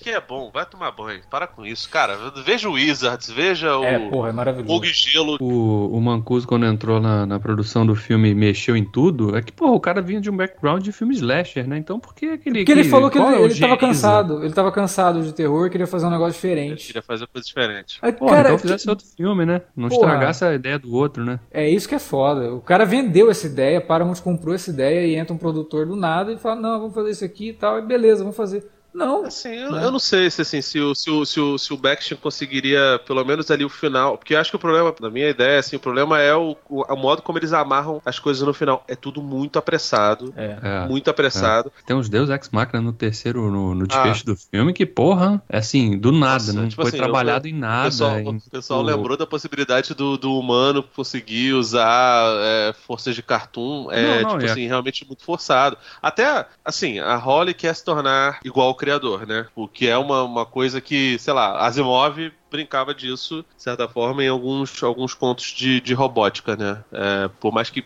flertasse muito com o complexo de Frankenstein que o, o Asimov vivia condenando. Mas o Arthur C. Clarke fala sobre isso no HAL 9000, lá em 2001, Uma Odisseia no Espaço, no livro e no filme. É, a Holly quer se tornar isso. Quando ela se torna, cara, fica completamente perdido. Tipo, não, gente, aqui a gente lembrou do seguinte: tinha um personagem lá atrás que a gente tinha que resgatar agora, e é isso. Caga-se pra tudo. O, o- a, a condução do Frank e do, do Jib, né, como dois personagens homens, falhos, traumatizados, que não sabem lidar com a perda, no caso o Frank, que perdeu a mãe logo depois dele voltar da guerra, um efeito assim bizarro, em que ele é, enfim, resgatado e, e se torna outra coisa ali. E eu achei do caralho, inclusive, que não tem a explicação. Que ele simplesmente, a próxima vez que ele apareça, ele já é parte daquele mundo. E o Jib, que é o escritor, ser capturado para dentro da sua obra, é uma ideia metalinguística do caralho. E o fato dessas duas pessoas, de background, de espectro e de código ético completamente diferentes, é, se subverterem pro mesmo canal, pro mesmo destino, é sensacional. Porque mostra, assim, reflete um pouco sobre como a masculinidade do- do- do- dos homens, é, tanto nos anos 90, que é onde é o presente, quanto nos anos 40, que é da onde o Frank é tirado, é, não é muito diferente. O, o homem masculino ele não evoluiu, ele não amadureceu o suficiente para entender como, como é a complexidade do mundo. É, ele é o tempo todo ele é protegido por alguém, protegido pela mãe, protegido pela esposa, e aí o Frank começa. O, o, o Zip começa preso é, no, no, no, filme. A primeira fuga dele é, é tipo da prisão para o, o mundo, mundo legal, o Cool World. E, cara, e aí no meio disso, você vê, é o, é o quadrinho surtado, é o quadrinho que tem muito a ver com os quadrinhos italianos. É, mas é o quadrinho que também bebe muito do Alan Moore de todo aquele cinismo dos anos 90, enquanto lá dentro os personagens são completamente loucos, num, num mundo super colorido, mas eles não são exatamente cínicos. Eles são pessoas acéfalas. É como se eles estivessem o tempo todo programados para serem violentos e eles não sabem como agir quando eles não têm aquele roteiro pré-programado que vocês falaram lá atrás. Cara, isso é um comentário absurdo de bom. Sim. Isso daí, eu não sei exatamente de quem fez, se foi do Mancuso, se foi do Bash, se foi uma mistura do que os dois é, fizeram. Ainda assim, tinha uma puta uma história aí. Só que o final vem pra, tipo, derrubar todos os, os pinos de boliche e deixar todo mundo sem pai nem mãe. É, perdão o trocadilho com, com, com, o personagem do Brad Pitt. E infelizmente é isso, sabe? Acho que a meia hora final é. É muito tipo, ruim. Vai, é, é, vai, é vai, é ruim mesmo, assim, tipo, ela não, ela sem pé nem cabeça. São, são, são, são, são, são pérolas escapando da sua mão, sabe? Porque você vê é. que, meu Deus, que que. E você. Eu, eu tem muito tempo que eu não, não sinto isso no filme, tá ligado? Que eu vejo, meu Deus, cara, era uma coisa tão boa, por que, que foi embora? E, e eu fiquei realmente lamentável. Talvez seja 40 anos, talvez. Mas eu realmente fiquei, tipo, lamentando. Falei, meu pai, por que que tá acontecendo isso, cara? Se, é. se, se, tivesse me interrompido aqui, tipo, cortar a luz, gente, e aí eu imaginasse o final na minha cabeça, nossa, seria o filme perfeito. Não, você vê claramente que no, as escolhas que eles fazem pro desfecho é um negócio, assim, tiraram da, de, de última hora, realmente. Não, parece que foi o roteiro que mudaram na gravação, assim, que eles estavam fazendo lá, né? Porque, pô, a, a questão do, do, personagem do Gabriel Byrne lá, do Dibs, virar um super-herói no cartoon, não tem nem sentido aquilo. O cara não... Ele não desenhava super-herói, né? Ele não, não tinha qualquer é. menção de, de, de, desse conceito em torno do personagem dele no, na metade do filme, pelo menos, né? E de repente ali ele vai, vai salvar ali é, toda a situação que é criada pela Holly lá, quando ela rouba o, o artefato lá, mata, é, é, o, mata o personagem do, do Pete, né? E que depois também eles inventam que, ah, se foi um desenho que matou, então ele não morre de verdade no mundo dos desenhos. É, da onde uma regra, isso, cara? Tira uma regra do nada para trazer o personagem ter um final feliz, né? Que é uma coisa Exato. Isso, isso provavelmente não era do Bakshi. Assim, que não faz sentido. Não, não faz. Agora, não. uma outra coisa que para mim me atrai muito no filme tem duas coisas assim que partem do lado técnico. É, que são os backgrounds da cidade animada lá, que para mim aquilo é de uma piração maravilhosa. Nossa. É aquilo é uma mistura de Hellraiser com capa de heavy metal dos anos 80 com Porra, total pop. Metal, cara. Cara, é muito doido aquilo, é muito bom, é muito bonito aquilo. Eu, eu, acho que eu ficaria, sei lá, cinco horas vendo só o trabalho de arte desse filme, né, numa, numa galeria. Eu, tava assim. esperando aparecer o, o, o, Mike Deodato ou o Mozart Couto pra poder, poder desenhar o resto ali pra mim, tá ligado? Cara, é, é muito, muito doido isso. E uma outra coisa que me agrada muito no filme, que já vem da própria obra do Ralph Bakshi, porque ele tem uma ligação muito grande com outros artistas, é a trilha sonora. Né? É uma trilha sonora bastante anos 90. Até o próprio David Bowie, que tem a música principal ali, é uma música bem mais eletrônica e tal, mas é o Bowie. Mas tem bandas tipo My Life with the True Coat, que depois foi fazer música é, também para a trilha sonora do Corvo. Tem Moby, tem Ministry, que também tem música na trilha sonora do Corvo. Então tem umas bandas ali dos anos, dos anos 90 muito legais que estavam surgindo né, e que o filme traz numa trilha sonora bem interessante e que casa muito com a ideia pirada do filme. Só que por conta dessa bagunça que o filme acaba promovendo, né, no sentido da trama e de como que vão desenrolando as coisas, a própria trilha às vezes soa um pouco desconexa, né? Porque parece que a música foi pensada para determinada cena, mas a cena em si não foi construída para aquela música e fica uma coisa meio esquisita, sabe? Fica meio desconexo realmente. Mas é um filme, como eu falei, por mais que eu veja todos os problemas dele, eu, é o que eu mais gosto. Assim. É, pela capacidade do Bakshi de, mesmo com todos os problemas que ele teve durante as filmagens, conseguir colocar esse mundo maluco na, em tela, no sentido do desenho mesmo e, e nas artes que são apresentadas ali.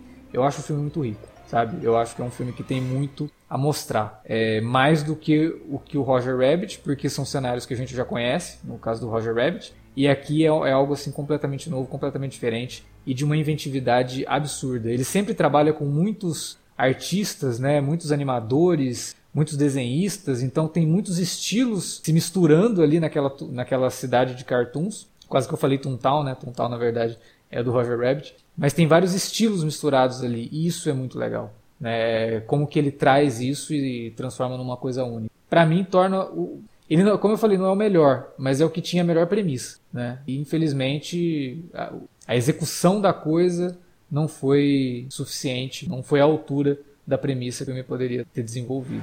Everybody get up, it's time to slam now. We got the real jam going down. Welcome to the Space Jam. Here's your chance, do your dance at the Space Jam. All right.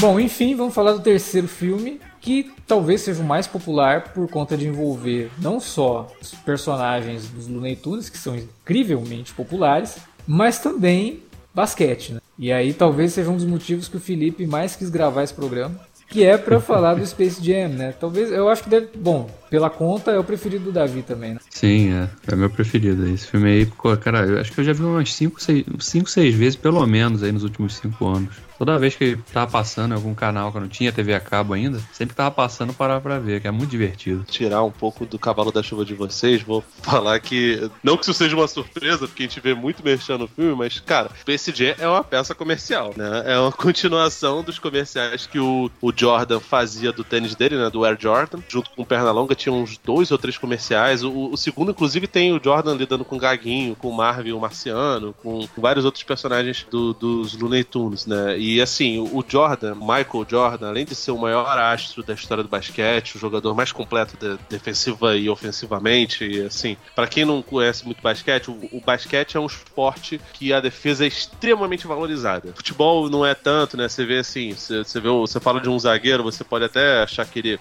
é bom, não sei o que, mas assim, é sempre jogado pra um lado meio subalterno da coisa. No caso do, do basquete, a defesa é um, um bagulho muitíssimo valorizado, sabe? É, tanto que tem um prêmio, além do, do jogador mais, mais valioso, que é o MVP, tem o, o prêmio de defensor do ano. E o Jordan era um sujeito que era muito bom em todos esses aspectos e, sobretudo, era uma grande marca, né? Tem um, um documentário que tem agora na Netflix, né, que é o, o The Last Dance, né, o arremesso final, horroroso esse nome em brasileiro, inclusive podia ser última dança perfeitamente, até porque basquete tem muito desse lance, né? O, o jam do Space Jam é, é tem essa parada musical, é, né? de jam é, é musical é. De, de, de, gingado, de você é. conseguir. Tem, tem, um clipe do, do Michael Jackson que tem o Michael Jordan, inclusive, chamado Jam, né? Que imagino que não deva estar dentro da, da trilha por conta do, do, do, dos escândalos envolvendo o Michael Jackson na época que o filme tava pra, pra, pra Aí tem R. Kelly na trilha do, do Space Jam, mas tudo bem, nessa pois época ninguém sabia ah, R. Kelly. Ninguém sabia, né, caralho? Mas assim, é, tipo, é, é, ele é uma continuação disso. E você vê é, que tem vários elementos de outras propagandas, é, como piada, pequenas piadas dentro do filme. O Bill Murray, por exemplo, que tá no filme, ele até zoa, falando que ah, eu conheço o produtor do filme, né? O filme é, é produzido pelo Ivan Reitman, né? Que é o diretor do, do Caça Fantasmas. Aliás, tem Mas... outra, outra piada envolvendo a parceria do, do Murray e do Reitman, né? Quando o Murray aparece. É, o vilão lá. Nossa, o The Aykroyd tá nesse filme, eu não sabia. Muito escroto, né? Não, é pior que quem, quem dubla esse, esse vilão, o Stackhammer, é o, o Danny DeVito, que é brother desses dois, né? Mas assim, o Bill Murray ele fez alguns comerciais pra NBA, onde ele, ele fingia que ia entrar pra NBA, e isso foi até agregado dentro do, do, do roteiro do filme, como gag quando ele joga golfe com, com o Michael e com, com o Larry Bird. Já estava aposentado na época, era treinador do Indiana Pacers. É, fora isso, também tem um, uma outra piada com o Larry Johnson, que é um dos, dos caras que tem os talentos roubados. Ele fala: pô, a minha avó jogava melhor do que eu. Isso é. Ele fazia um comercial que ele se vestia de velhinha e surpreendia as pessoas. Assim, não era um disfarce muito bom, porque, porra, ele é grande pra caralho, né? um metro, dois metros e pouco é um pouco agressivo. O cachorro também, o Bulldog lá da casa do Jordan, ele é, zoa, é uma zoada no, no Barkley, né? É. O nome dele é Charles, é, né? É. Aquelas feições ali mais sisudas, né? O Barkley. Até tem uma piada, porque o próprio Barkley fala, né? Eu prometo, prometo não, não fazer mais, mais cera, né? Não reclamar da arbitragem que era uma coisa característica muito dele, né, na época de jogador. Então, o filme é cheio dessas coisas, né? O próprio, essa sequência que tu falou, o Barkley fala eu prometo nunca mais sair com a Madonna, é uma piada com o Dennis Rodman, que depois virou companheiro do Michael Jordan no Bulls, e na época que ele jogava no San Antonio Spurs, ele apareceu com a Madonna e levou a Madonna no vestiário do Spurs. E aí, tipo, é. ela entrou no vestiário e o pessoal, eita, aí o, o manager entrou e falou, gente, por favor, se vista ela. Não, gente, pode ficar à vontade. e, o, o Rodman é um louco, ele fez aquele filme A Colônia, que um dia a gente ainda vai. A gente ainda vai esse... Vamos, vamos a gente sim. vai falar sobre ele, sobre os, aquele filme do Bruce Willis, que é sensacional também, mas enfim, eu, eu adoro a colônia, acho do caralho. Eu acho o Rodman sujeito sensacional também. Até, mas, cara, os... até politicamente, né? O cara foi lá, juntou. Porra! O ele, ele, ele é o responsável. Cara, isso não é zoeira. Ele é responsável pela conversa do Kim Jong-un com, com... com o Trump. Ele. ele... É nossa, o pessoal fala de Ronaldinho. Cara, desculpa, rolê aleatório é Dennis Rodman, parceiro. Isso aí, porra. Cara, é amigo do Kim Jong-un, cara. É muito doido isso. Nossa, é cara, ele, maluco, ele, ele cara. se você for conversar com ele sobre a Coreia do Norte, ele vai conseguir falar com você. E assim, e, e ele vai falar com você, você vai perceber que ele conhece a parada e não vai entender nada, porque ele fala de um jeito que ninguém entende. Ele é Dennis Rodman, ele fala Dennis Rodman. Mas assim, cara, o, o Space Jam eu acho sensacional, porque além dele ter essa coisa da junção, né, de, de duas marcas absurdas, que é o Michael, que fala sobre um, uma situação muito delicada da carreira dele, que foi a primeira aposentadoria que ele largou depois que o pai morreu, e ele tinha uma relação muito forte com o pai é, para jogar beisebol. Isso, isso aconteceu, isso não é do filme, né? Realmente foi jogar beisebol durante o tempo, depois ele voltou pra NBA e, enfim. Inclusive a parte dele ter sido mal sucedido na, na carreira dele no beisebol, né? É, é, isso daí é até uma um parada. jogador bem, bem Porra, qualquer o, coisa. O, o, Jordan era tão foda que as pessoas às vezes estão ouvindo esse podcast não viveram os anos 90 e não lembram disso. Mas o Jordan, ele tava no pico da carreira dele, que se ele falasse assim, ah, eu vou ser astronauta, todo mundo apoiava. Sim. e iam mudar a NASA por causa dele. Ia chamar, é. sei lá, JASA. Por causa dele, sabe? O Jordan era muito sinistro. Mas assim, isso tem um documentário da ESPN chamado Jordan Rides the Bus, que fala sobre a carreira dele, essa breve carreira dele, essa uma temporada e meia no beisebol. A realidade é que no final ele estava melhorando os números dele ao ponto dele começar, começarem a pensar na possibilidade de chamar eles para as categorias superiores. Porque no beisebol, você não começa como no basquete, quando você sai da universidade ou do, do, do college, né, do high school direto para hoje em dia não pode mais high school direto para NBA, mas no beisebol você vai indo galgando degraus até chegar nas, na, na, na MLB. O Jordan jogou tipo numa espécie de terceira divisão e os números dele estavam melhorando com o tempo. Só que aí rolou uma greve de jogadores, até chamaram ele para subir, né? Ele tava no, no, no, no Barons, que era uma franquia do, do Chicago Sox é, de beisebol chamaram ele para ir lá, só que ele pensou, ele pensou consigo mesmo, eu não vou chegar, eu sou atleta, cara, eu não vou furar a greve. E assim, o Jordan tem algumas situações bem polêmicas na carreira, inclusive de não se posicionar politicamente, e nisso ele é extremamente parecido com, com o Pelé. E no próprio Last Dance mostra muitos problemas que ele tinha de comportamento, de ser bully com os caras, assim, ele era muito escroto. E, e fala também sobre a questão, o problema dele com jogos. E assim, eu contei, porque eu revi esse filme agora, e eu não lembrava. Cara, ele aposta umas três ou quatro vezes no filme sobre coisas banais. O, a primeira cena dele, ele fala com o pai. O pai, o pai chega lá uma hora da manhã e fala: ah, meu filho, você tá aqui em 1973 jogando basquete de madrugada, é melhor você entrar porque pode ser perigoso. Aí ele fala assim: só mais um, um arremesso? Tá. Aí ele vai lá e começa aí o pai falar, só vai parar quando você errar. Ou seja, ele ficou ali eternamente, até ir pra, pra, pra North Carolina. É, por isso que eu falei, ninguém nunca mais é, dormiu na casa dos Jordan depois dessa noite. Pois é. Não só isso, pô. A, a, cena que ele é engolido pelo, pelo buraco de golfe, ele aposta com eles é, o almoço. É. Mas tudo bem, é uma coisa simples. E no final, ele aposta com o, o dono lá da montanha Bobolândia de que ele iria. Ele resolve a situação numa aposta, né? É verdade. Pois é. Pois é, tipo assim, esse, esse é o Jordan. E ele falava que não tinha problema com, com, com o jogo, não. Enfim, muita teoria da conspiração rolou de que o, o pai dele foi assassinado por conta de dívida de jogo. Assim, tem, tem toda uma história muito pesada sobre isso. E o Space Jam, ele acabou sendo muito bom pro Jordan, porque ele estava voltando pra NBA, tinha ficado duas temporadas fora, e logo depois ele volta ganhando três títulos, faz ele, ele voltar pra, pra ser um, um, um, um êxito comercial gigante, como ele já era antes. Vira um filme onde tem, tipo, muitos merchandise. Vira uma propaganda pra Warner, porque você associa a sua marca ao maior atleta vivo. E, assim, o fenômeno que aconteceu... O Pelé foi um cara absurdo no futebol. O o, marido da Gisele Bündchen, que agora esqueci, lá no do Tom Brady, do, do, do futebol americano também, é um cara absurdo. Enfim, Agassi no tênis, né? Agora o Federer. Esportistas são normalmente marcas muito fortes, mas nada era como o Jordan. O Jordan, ele, ele tem a marca dele de tênis, que é dentro da, da Nike. A Air Jordan, ela patrocina hoje o Paris Saint-Germain, que é o, sei lá, o time mais rico de futebol do mundo. Não o time mais rico em, em patrimônio, mas o time que contrata jogadores mais caros. Ele contratou o Neymar, contratou o Icardi, Cavani, tem tudo. E eles, uma marca de,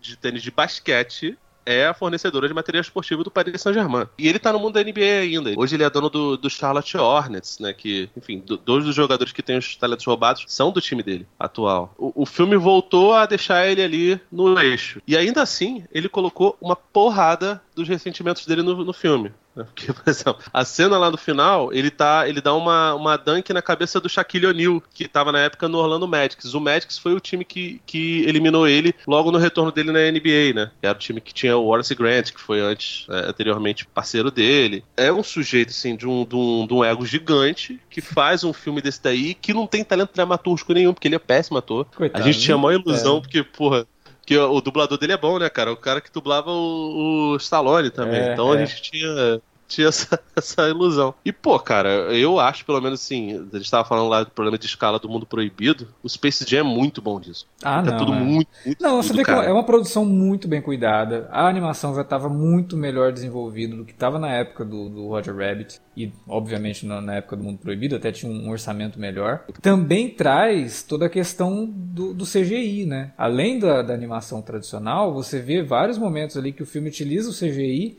para criar os cenários, né? Então é, tem uma união de três coisas ali. E essa união é muito bem feita. O CGI, talvez hoje, quem assiste pode achar meio esquisito. Tem algumas coisas ali que são meio estranhas mesmo. E principalmente no que diz respeito aos personagens humanos passarem a desenvolver habilidades de, de personagens animados, né? Então a gente tem lá o, o personagem do, do Newman. Wayne Knight. Wayne Knight ele inflando ali e tal. É esquisito, é estranho pra caramba. O próprio Michael Jordan é transformado numa bola de basquete, né? Então, tem umas coisas Nossa. estranhas. Mas... A, bola, a bola quadrada do Kiko, né, velho? Inclusive. É, exatamente. Mas a hora que ele se desdobra e vira o Michael de novo, é, é foda, cara. É bem feito aquilo, assim. Pra época, né? Pra época. Pô, mas, mas é, a cara dele desesperado é muito. Cara, aquilo é muito ruim, né, é, velho? É muito esquisito. Mas, cara, eu vi, como eu tinha comentado, né? É o que eu vi no cinema. E assim, no cinema é uma experiência muito legal assistir o Space Jam. Porque ele é um filme muito alto, ele tem uma trilha sonora muito alta. Aquela abertura dele, né, dos créditos iniciais ali, no cinema era estrondoso, assim, era muito alto. E trazia muito do, do público, né? Porque mostra as, as cenas do, do, Michael jogando e você ouve o público vibrando. E aquilo vibrando no cinema junto com você. Então é um filme que já de cara te coloca naquele troço. E toda a participação do Pernalonga, do, do Patolino, apesar daquilo que você comentou no começo, né? De que não, não lembram muito a maluquice que era no, no, nos desenhos originais, mas traz muito, sim, sabe? Principalmente no começo, quando o Pernalonga encontra os alienígenas pequenininhos. Cara, aquilo é muito legal. As piadas são muito, muito Pô, boas. cara. O Pernalonga tá muito bem. Eu acho que o Patolino também. E o Tais, que era muito popular no, nos anos... É um negócio que nem explicava, né, cara? Tipo, nossa, ele teve... Popular. Eu acho que ele ficou muito ele popular teve, ele teve um desenho... Do, por conta, por conta do, do, do, Tiny Toon, sabe? Porque tinha o, o Tais do Tiny Toon, que era engraçadinho, bonitinho e tal... Uhum. E, e, meio que ele era um dos principais do Tiny Toons. E aí tentaram trazer o Tais e deu muito certo, cara. O Tais teve aquele desenho maluco lá dos que... anos 90, que não era grande coisa, mas fez sucesso, sabe? E fez o personagem ficar extremamente Ah, aquilo ali era... Aquilo era droga. Desculpa... É, é, é, porra, tô mentindo? Você sabe, você sabe, é. a gente acabou esquecendo. O Ralph Baksh, ele trabalhou numa animação muito boa do Gato Félix nos anos 90. Que foi a primeira vez que eu vi o Gato Félix, inclusive. Ela é de 96, ela passava no Multishow na época que o Multishow tinha uma programação bem mais variada do que tem hoje. E era um desenho maluco, cara, muito pirado. Reinventou o Gato Félix pros anos 90. Eu não sei se tem disponível em DVD, alguma coisa. Quem puder assistir, assista. É um desenho muito, muito legal mesmo. E o Taz meio que veio nessa vibe também, de ser reinventado pros anos 90. Deu muito certo. Pô, o Taz era foda. Eu assistia aquele troço direto, cara. Eu achava muito maneiro aquela dublagem eu não sei como é que era no original. Acho que era a mesma voz que foi usada no Space Jam, né? É, é. é quer dizer, voz, né? Uhum. Aquele grunhido lá. Era só aquilo, né? Aquilo era muito maneiro, cara. Você quer a continuação horrorosa lá do, do Looney Tunes de voltação, o Brandon Fraser faz a voz do Tais e da Taza, que é a, o, o, par dele lá, sabe? Cara, eu acho que assim, é um pouco injusta essa crítica do Chuck Jones, porque eu entendo o que ele tá falando, porque, por exemplo, quando acontece a invasão, o Eufrazino ele vai na frente dos alienígenas e ele tenta matar eles. Cara, aquilo dali é uma situação de união. Jones não leu Alan Moore? Porra, o Watchman é a mostra disso. É, vem uma, uma, uma força extraterrestre, o mundo tem que se unir. É isso, cara. Porque o começo o Hortelino troca a letra, tá querendo matar o, o Pernalonga. Aquilo ali é mais status quo de Looney Tunes do que aquilo, não existe. Então, assim, o, o que o Joe Dante depois fez com o De Voltação, eu fico com muita pena do Joe Dante, porque realmente entregaram uma bucha na mão dele. Porque o filme tem boas ideias e executado de uma maneira completamente louca, né? Mas assim, o fato do, do, do, dos personagens terem se moldado ao, ao mundo do basquete e a vida do Michael, cara, funciona muito. Porque não é só piada com o Michael. São as piadas do. Precisa falar da plot? Acho que não, né? Ah, todo mundo conhece, né? Você tem lá o, é, assim, o alienígena, que tem um parque de diversões. Alienígena. Aí o parque de diversões Isso. dele tá fracassado e ele resolve contratar os Looney Tunes. Aí chegando lá, os alienígenas fazem uma aposta com os Looney Tunes. Aliás, os Looney Tunes né, fazem uma aposta. Ó, vamos jogar basquete com vocês. Porque vocês têm uma polegada, vamos jogar basquete com vocês, né? Aí os bichinhos lá resolvem roubar a, a, as características de cinco jogadores de basquete. As habilidades, né? É. E características também, né? Porque eles ficam, eles assumem as características dos jogadores. Sim, sim. E aí os Looney Tunes vão atrás do Michael Jordan, né? Pra poder ajudar eles a derrotar os caras. Que, que, que não foi pesquisado por eles porque tava jogando beisebol na época. Mas, sim. cara, olha mas não só. tinha Google, né? Nessa época não tinha é, Google. Da... Porra, mas todo mundo sabia que era o Michael Jordan. Agora, eles foram num jogo do Phoenix e do, do, do New York Knicks. Do, do Phoenix Suns e do New York Knicks e roubaram o talento de dois jogadores lá. E assim, não faz sentido nenhum, cara, porque o Patrick Ewing e o Charles Barkley, eles estavam lá no Dream Team de 92 com o Michael Jordan. Eram jogadoraços em 92. E em 96 eles estavam muito ruins. Muito ruins. Eles já estavam na fase de carreira terrível, terrível. É como, sei lá, enfim, o, o, Fred e o Nenê tivessem ido pro, pro, pro time lá, tá ligado? E eles estão hoje Nenê Dance. O Larry Johnson realmente estava jogando bem, talvez fosse que tivesse melhor, melhor coisa. E o Muxi Malone, que é aquele pequenininho, uhum. os dois no mesmo time era do Charlotte Hornets, também estava jogando bem, mas assim, ele claramente foi chamado porque ele era o jogador mais baixo da NBA, tinha 1,61m. Ele não enterrava, evidentemente, mas. Chamou pela cara, piada, era... né? É, mas cara, mas ele era muito bom. Ele era, assim, ele era, ele era, assustador. Ele tem uma história muito bonita. Ele veio de Baltimore, uma cidade super perigosa. Agora, o Shaw Bradley realmente não faz sentido. Né? Chamaram um jogador branco que tomava toco na cabeça toda hora. Não faz sentido que ele nem jogador bom era. E assim, isso aqui é pior. Dá nem pra falar, nossa, os, os amigos do Michael não quiseram. Cara, não foi ninguém do Chicago no filme. E o Michael, ele tava tão na pegada, assim, ele tava acabando de voltar pra NBA, ele tava tão na pegada de, de, de fazer as coisas que ele gravou o filme no, no, no período de, de, de, pausa da NBA, montou uma quadra do lado do estúdio, ele gravava e ele ia jogar lá rachão com os caras da NBA, parceiro três horas seguidas. E nesse meio tinha os jogadores que estavam lá, o Barkley, o Ewing, Red Miller, que foi um sujeito que jogou depois no. no, no jogou finais contra o, o, o Bulls do, do, Jordan, né? Pelo Indiana Pacers, e que tá naquele filme de basquete do, da, da Amazon lá, o Tio Drew. É, o Dennis Rodman tava nesse meio. Tipo assim, tinha, o cara era uma máquina e os caras estavam lá. O Scott Pippen, que era o melhor amigo dele no Bulls, estava lá. E eles simplesmente nem, a, nem pensam em roubar o talento dele e não pensam em. em assim, o, o, GM do Monstars com certeza seria muito fracassado, né? Como o Michael Jordan, como GM agora. GM não, né? Dono de franquia. Também não é muito, muito bem, porque o Hornets tá uma vergonha. Tá, mas assim, de qualquer forma, o, o filme ele fala ali sobre a situação do basquete, tem várias participações de jogadores da, da época. O próprio Larry Bird mesmo, que foi companheiro de time do Dream Team do, do, do, do Jordan já no, na, no final da carreira na época era, era treinador. Cara, as sequências com o Charles Barkley são sensacionais. Ele, ele jogando com as garotinhas e a garotinha dando um toco nele. E, porra, tocando Basketball Jones. Cara, você falou lá do começo, a trilha desse filme é sensacional. Todas as trilhas são muito boas, né? O Silvestre manda muito bem lá no, no, no Roger Rabbit. É, aqui não tem tanto trilha. Tem, tem uma trilha incidental que eu acho muito legal, mas assim, as músicas são muito fodas, cara. O Basketball Jones, que tem é Barry White com participações do, do Chris Rock, que infelizmente esse corte não tá no filme. As aparições do Chris Rock falando não estão no, no, no, filme. O, o, o Seal cantando I Believe I Can Fly, sabe? Cara, é muito foda.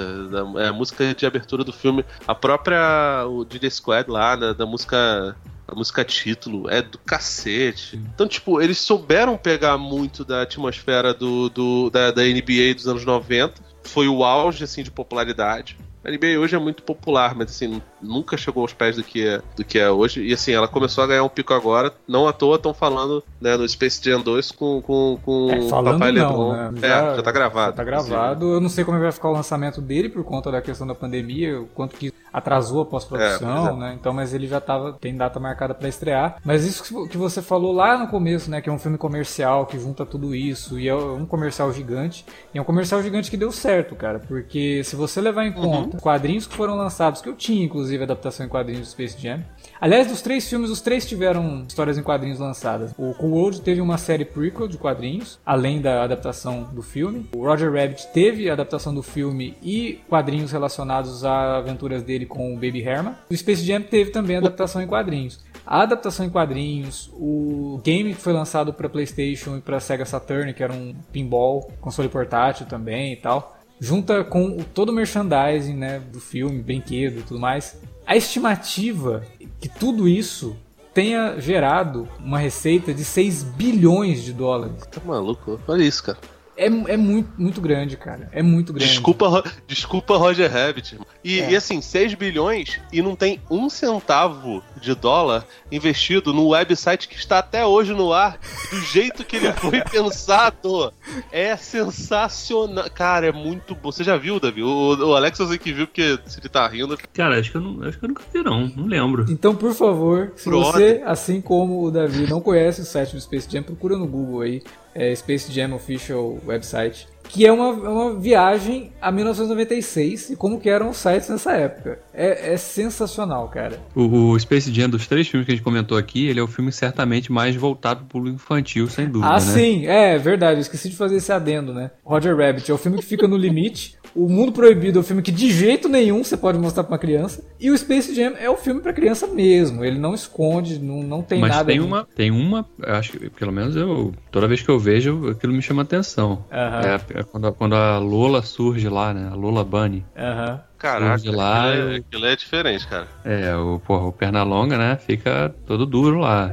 Então... Não, então, isso é muito doido, porque a Lola Bunny foi pensada para ser, na verdade, uma, uma molecona que jogava basquete e tal, e aí depois eles foram transformando ela numa personagem sensual. E ela ficou, né? Porque, cara, no, naquela, naquele spin-off dos Baby Looney Tunes, que tem só Taz, Frajola, Patolino, Pernalonga, Piu Piu, tem a Lola Bunny. E nos desenhos novos dos, do, dos Looney Tunes tem a Lola Bunny. Ela foi introduzida no filme e ela se tornou parte do, do, do, do cânone.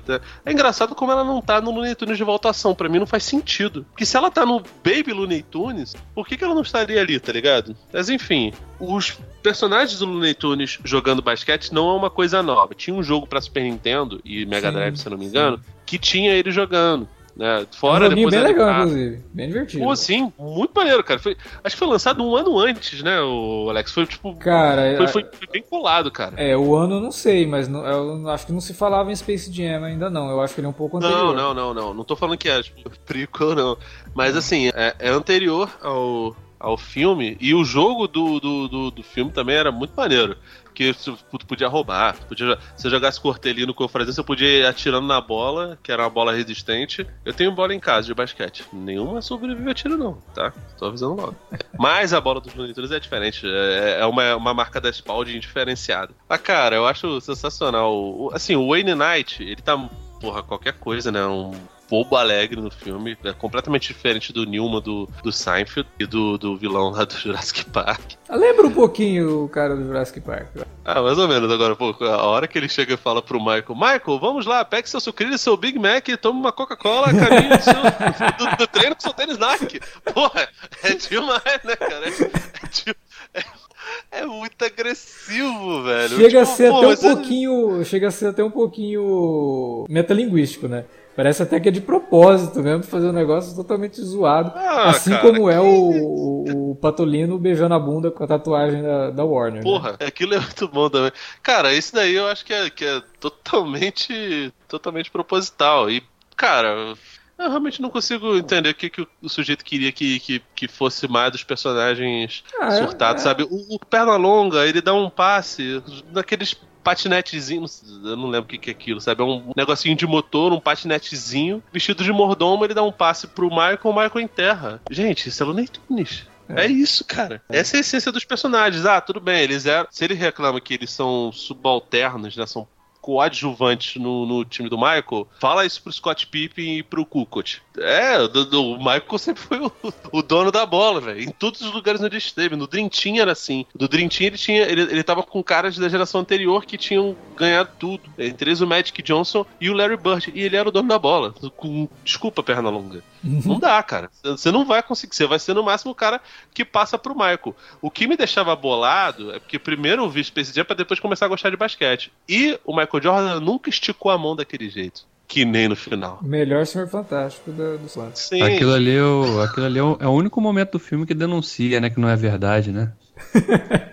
o que a gente tava vendo ali é, pois é. exagerado, né? Eu tô do Vou fazer um pequeno parênteses aqui. Entrei no site aqui, Space Jam. Rapaz, é um museu realmente de Sim. website da década de 90. o museu da internet, né, cara? É uma jornada dos anos 90, cara. É como se você entrasse no DeLorean e fosse direto para os anos 90. É. O Jordan, ele tornou o basquete né, americano uma, um fenômeno absurdo. Mas boa parte dessa coisa comercial veio dessas ações que ele fez, entre elas o Space Jam, cara. Participar de clipes do Michael Jackson, de, enfim, de muita coisa, né, cara? E, pô, Mas isso também, o, o filme também funciona como uma própria promoção pra NBA, né, cara? Você tá. É um, é um esporte que era muito famoso nos Estados Unidos, né? Tem muita popularidade lá e tal, mas você aliar esse, essa marca com os personagens da Looney Tunes que são conhecidos no mundo todo, ou boa parte do mundo, pelo menos, aquilo também alavancou a NBA, né? Tanto que hoje a gente tem, né? A NBA faz jogos fora dos Estados Unidos, né? Jogos de exibição. Uhum. E não é. sei como é que era bem, mas até a década de 90 não tinha muito isso, né? O basquete, ele não é nem o terceiro esporte mais popular nos Estados Unidos, acredite se quiser. O primeiro é futebol americano, o segundo é futebol americano. Não, é futebol americano universitário, que é mais. É, assim, o terceiro lugar é vago, aí o quarto lugar, né? Do, do terceiro é disputado entre o beisebol, o NASCAR e aí o basquete, a NBA. Só que assim, o beisebol, o problema dele é que a fanbase dele é toda feito, formado por, por pessoas muito velhas, sabe? O, a média de idade é 54 anos. Então. É um esporte chato pra cacete, né? Porra. É, cara, não é, não é, não, é, tão dinâmico. Mas, cara, mas o americano também tem muitas paradas, né? Uma das coisas que falam que o futebol, o soccer, né? O nosso futebol não funcionaria nos Estados Unidos é porque não tem tantas paradas quanto, quanto o. Cara, basquete, segundos finais podem demorar 15 minutos.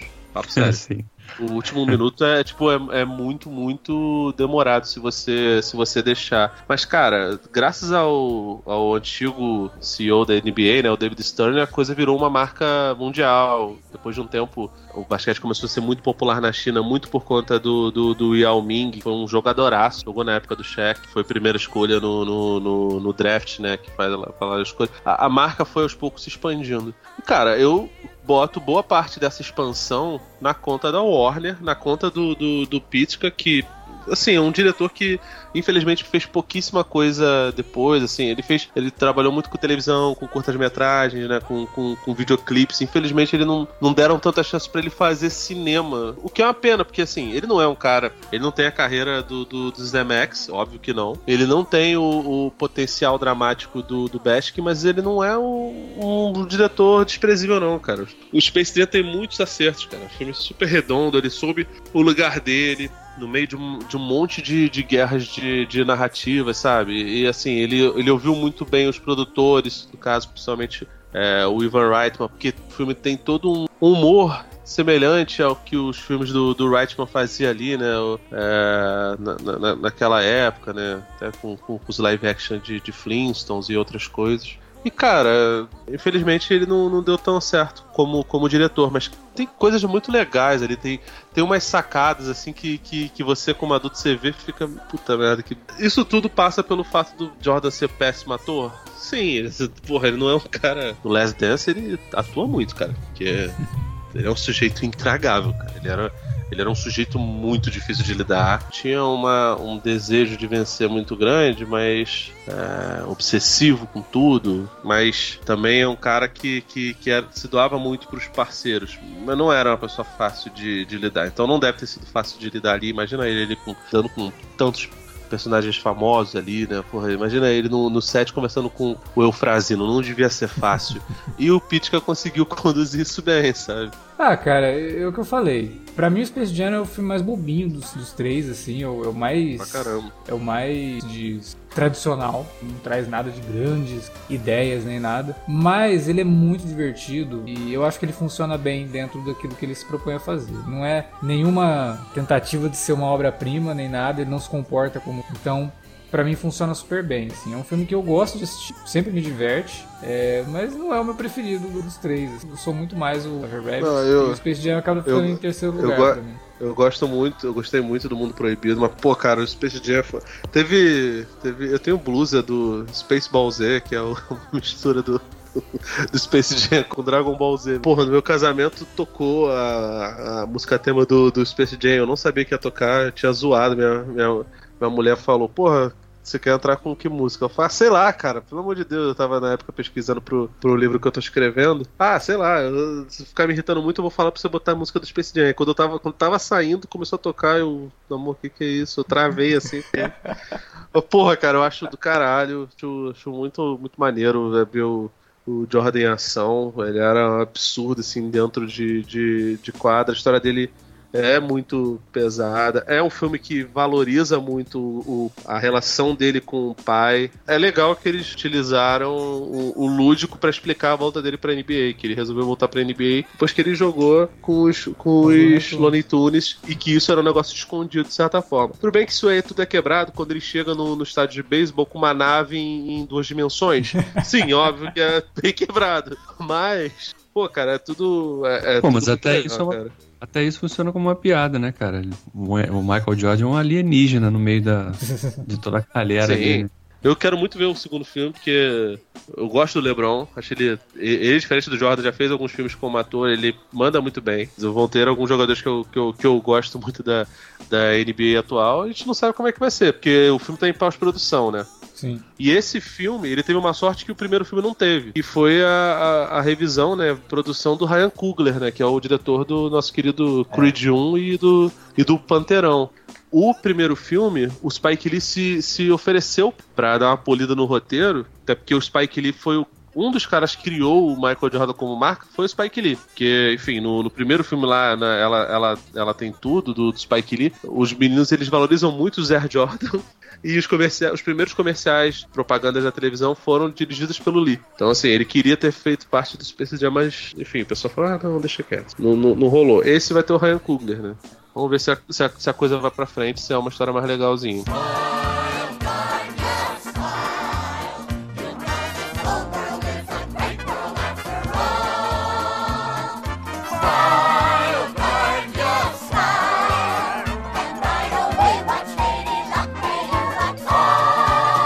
Bom, era isso que a gente tinha para falar sobre esses personagens animados contracenando com atores, esses três filmes bem legais que a gente comentou aqui. E agora a gente passa a bola aí para você. O que você achou desse programa? O que você acha desses três filmes? Fala pra gente aí qual é o seu preferido, se você gosta mais do Space Jam, do Roger Rabbit ou do Mundo Proibido. Vou entender se você disser que não gosta muito do Mundo Proibido. Fala aí pra gente na área de comentários ou manda um e-mail para alertavermelho@cinealerta.com.br. Também pode falar com a gente lá nas redes sociais, facebook.com/cinealerta ou arroba cinealerta no Twitter. Utilize as redes também para divulgar o nosso conteúdo. Lembrando que agora a gente também está no Anchor, né? Os nossos programas, além de estarem disponíveis no Spotify e no site, também estão no Anchor, Anchor.fm, que é a plataforma que a gente está usando para colocar os podcasts no ar e trazer à tona alguns que tinham ficado perdidos no feed aí. Então, de vez em quando eu faço uns reposts lá e trago de volta, é, principalmente lá no Twitter, né? Jogo os programas mais antigos, os que a gente não tem vergonha de ter feito, pelo menos,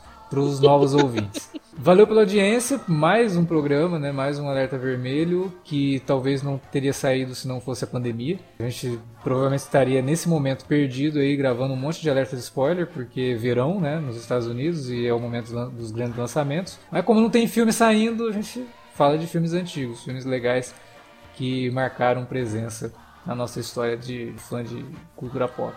Daqui 15 dias tem mais Alerta Vermelho, provavelmente mais um tema bacana e a gente conta novamente com a audiência de vocês. Até lá!